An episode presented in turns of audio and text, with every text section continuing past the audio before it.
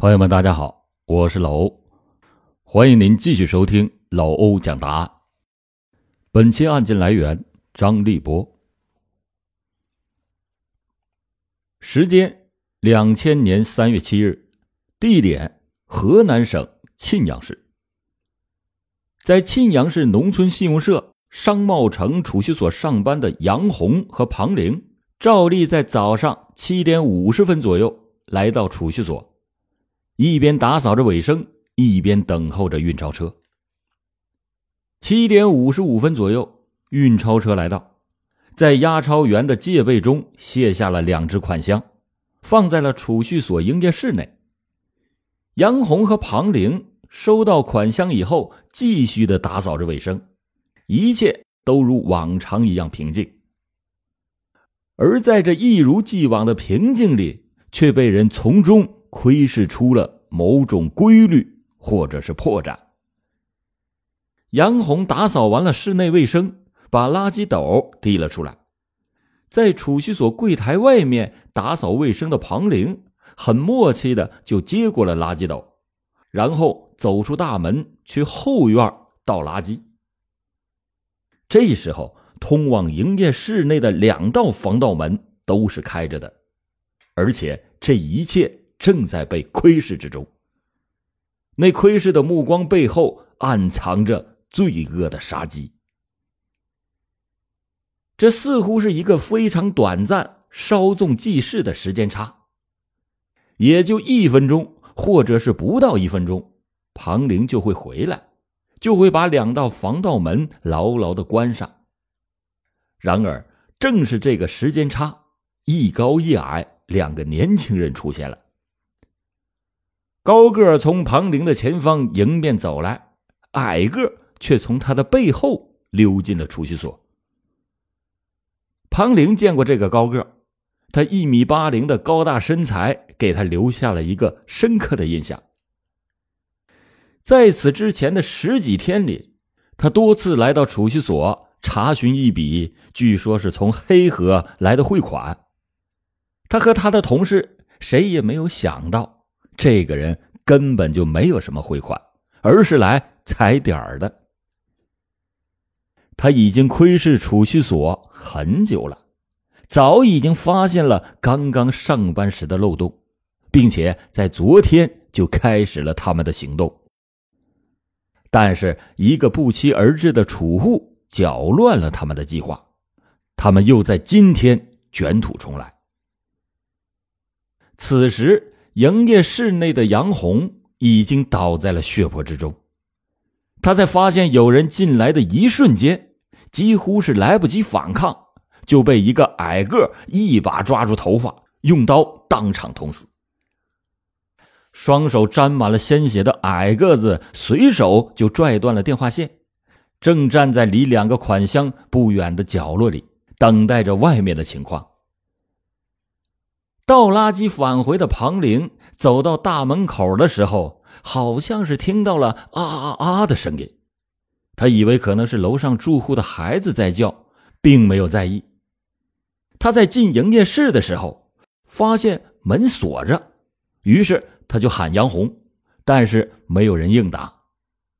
于是他就掏出钥匙开门，他已经打开了两道防盗门。突然就被身后的高个一把抓住，用力的推到了对面的墙上。巨大的力量使他的身体在撞墙以后又反弹了回来，接着又被高个抓住，把他的头使劲的往墙上狠狠的撞去，直到昏迷过去。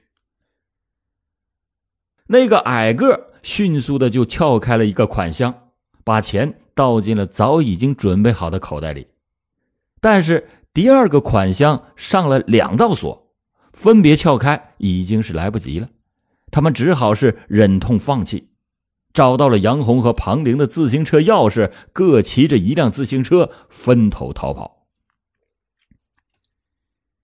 第一个走进现场的是储户马北京，接着储蓄员们一一赶到。八点十分，沁阳市公安局幺幺零报警台。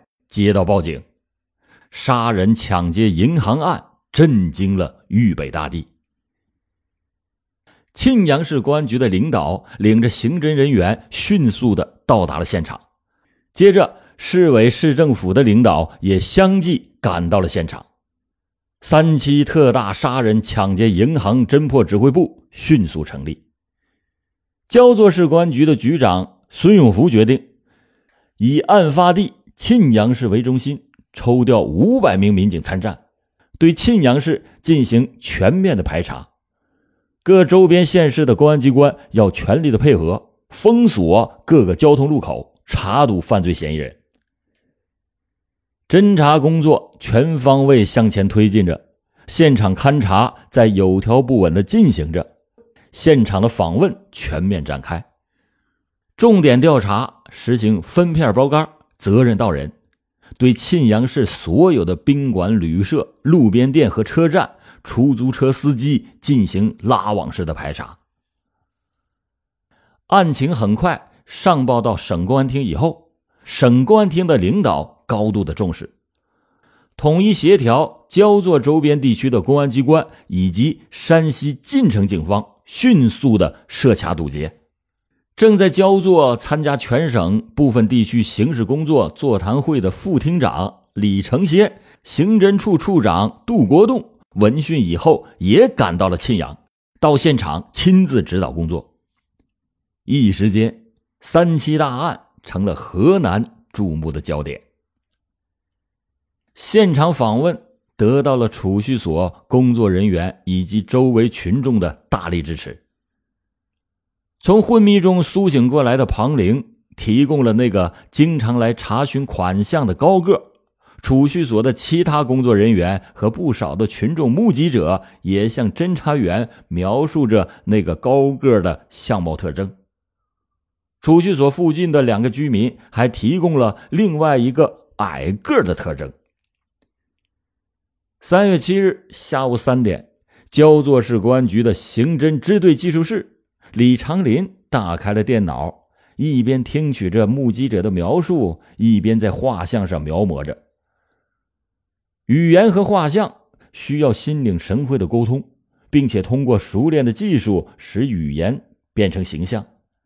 他耐心的启发着目击者的回忆，并且努力的理解他们的描述，捕捉犯罪嫌疑人的相貌特征上的信息。来自破案指挥部的电话不停的响起，想到一线民警正等着这张画像，他恨不得啊自己就变成目击者。那么他就可以在十分钟之内迅速的完成画像，可是他只能根据别人的描述来想象，想象中的犯罪嫌疑人在无数次的修改中变换千重面孔。支队长李发正专门打来电话说，让他一定要沉住气，一定要把画像画的逼真。两个小时过去了以后，屏幕上的画像。终于是越来越接近那个真实的高个了，直到目击者都说像，太像了，他才把他定格，才如释重负的长长的出了一口气。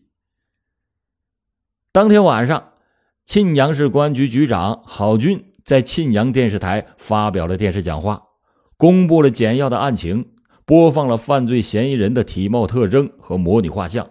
发动群众积极的举报线索。电视讲话发表以后，沁阳市人民群众支持公安机关破案的积极性十分的高涨，指挥部的几部电话铃声是此起彼伏的不断响起。到了晚上二十点十分，个体货车司机董才打电话给指挥部报告说，七日的上午八点二十分左右。与犯罪嫌疑人体貌特征相似的两个人曾经租用过他的工具车来到洛阳。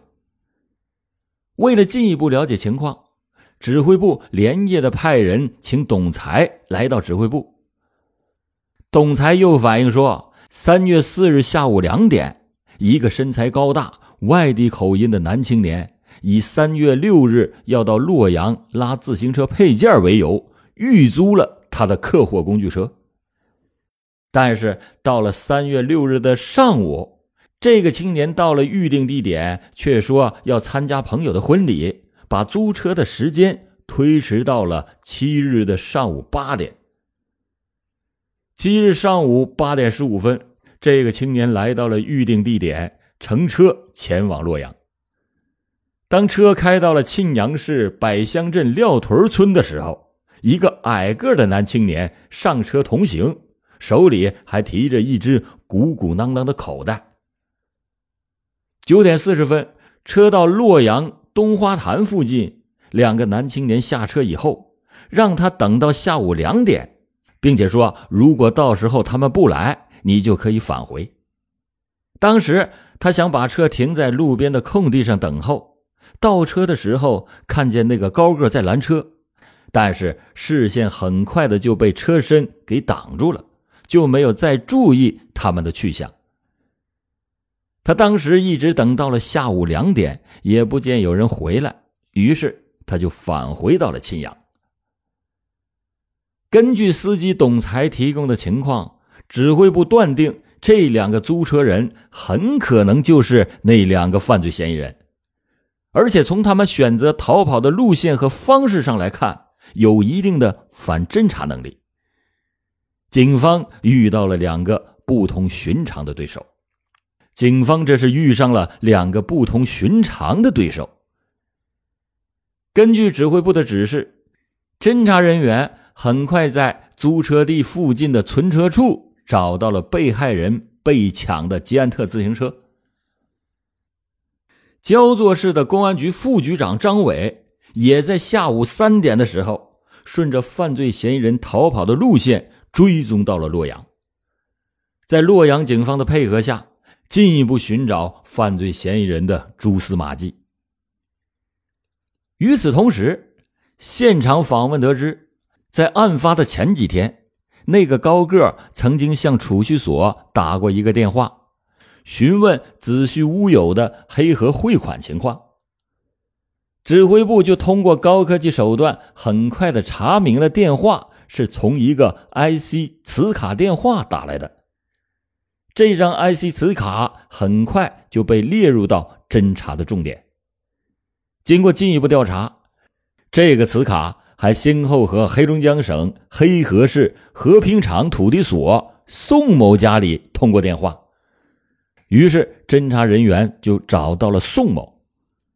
宋某回忆说：“啊三月三日通话的时候，他并不在家，可能是他老婆接的电话。”于是就又找到了宋某的老婆，他老婆又说：“啊他当时也不在家，可能是一个亲戚在他家接的电话。”可是，这个亲戚已经回到了山西晋城。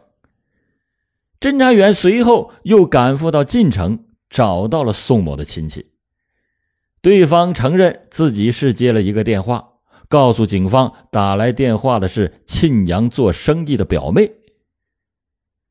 侦查员又很快找到了表妹，表妹呢却说此卡是她在街上买的。表妹所说的话，经过调查，确实是属实。邮电所的保安证明，在三月初的一天，一个高个拿着一个磁卡来问他要不要。经过查到机器上查询，上面还有二十四元，高个就以二十元的价格卖给了保安。接着，表妹派人来买磁卡，保安就把磁卡转卖给了他。侦查人员拿出了高个的模拟画像，保安看完以后说：“卖给他磁卡的正是这个人。”从通话的时间上来看，与黑河通话的应该是高个。现在只剩下这一至关重要的线索了。三月八日的十一点三十分，焦作市公安局刑侦支队一大队的大队长赵阳，技侦支队刘定武。晋阳市公安局刑侦大队副大队长牛三群这三个人接到了指挥部的命令，立即的前往黑河调查那个神秘的电话，务必的要抓住饿狼的尾巴。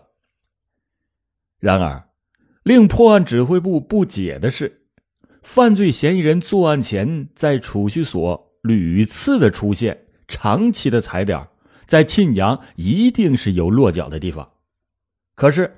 焦作刑警支队和沁阳市公安局派出了大量的警力，对所有的旅店像过筛子一样过了好几遍，竟然也没有发现犯罪嫌疑人的蛛丝马迹，这不正常。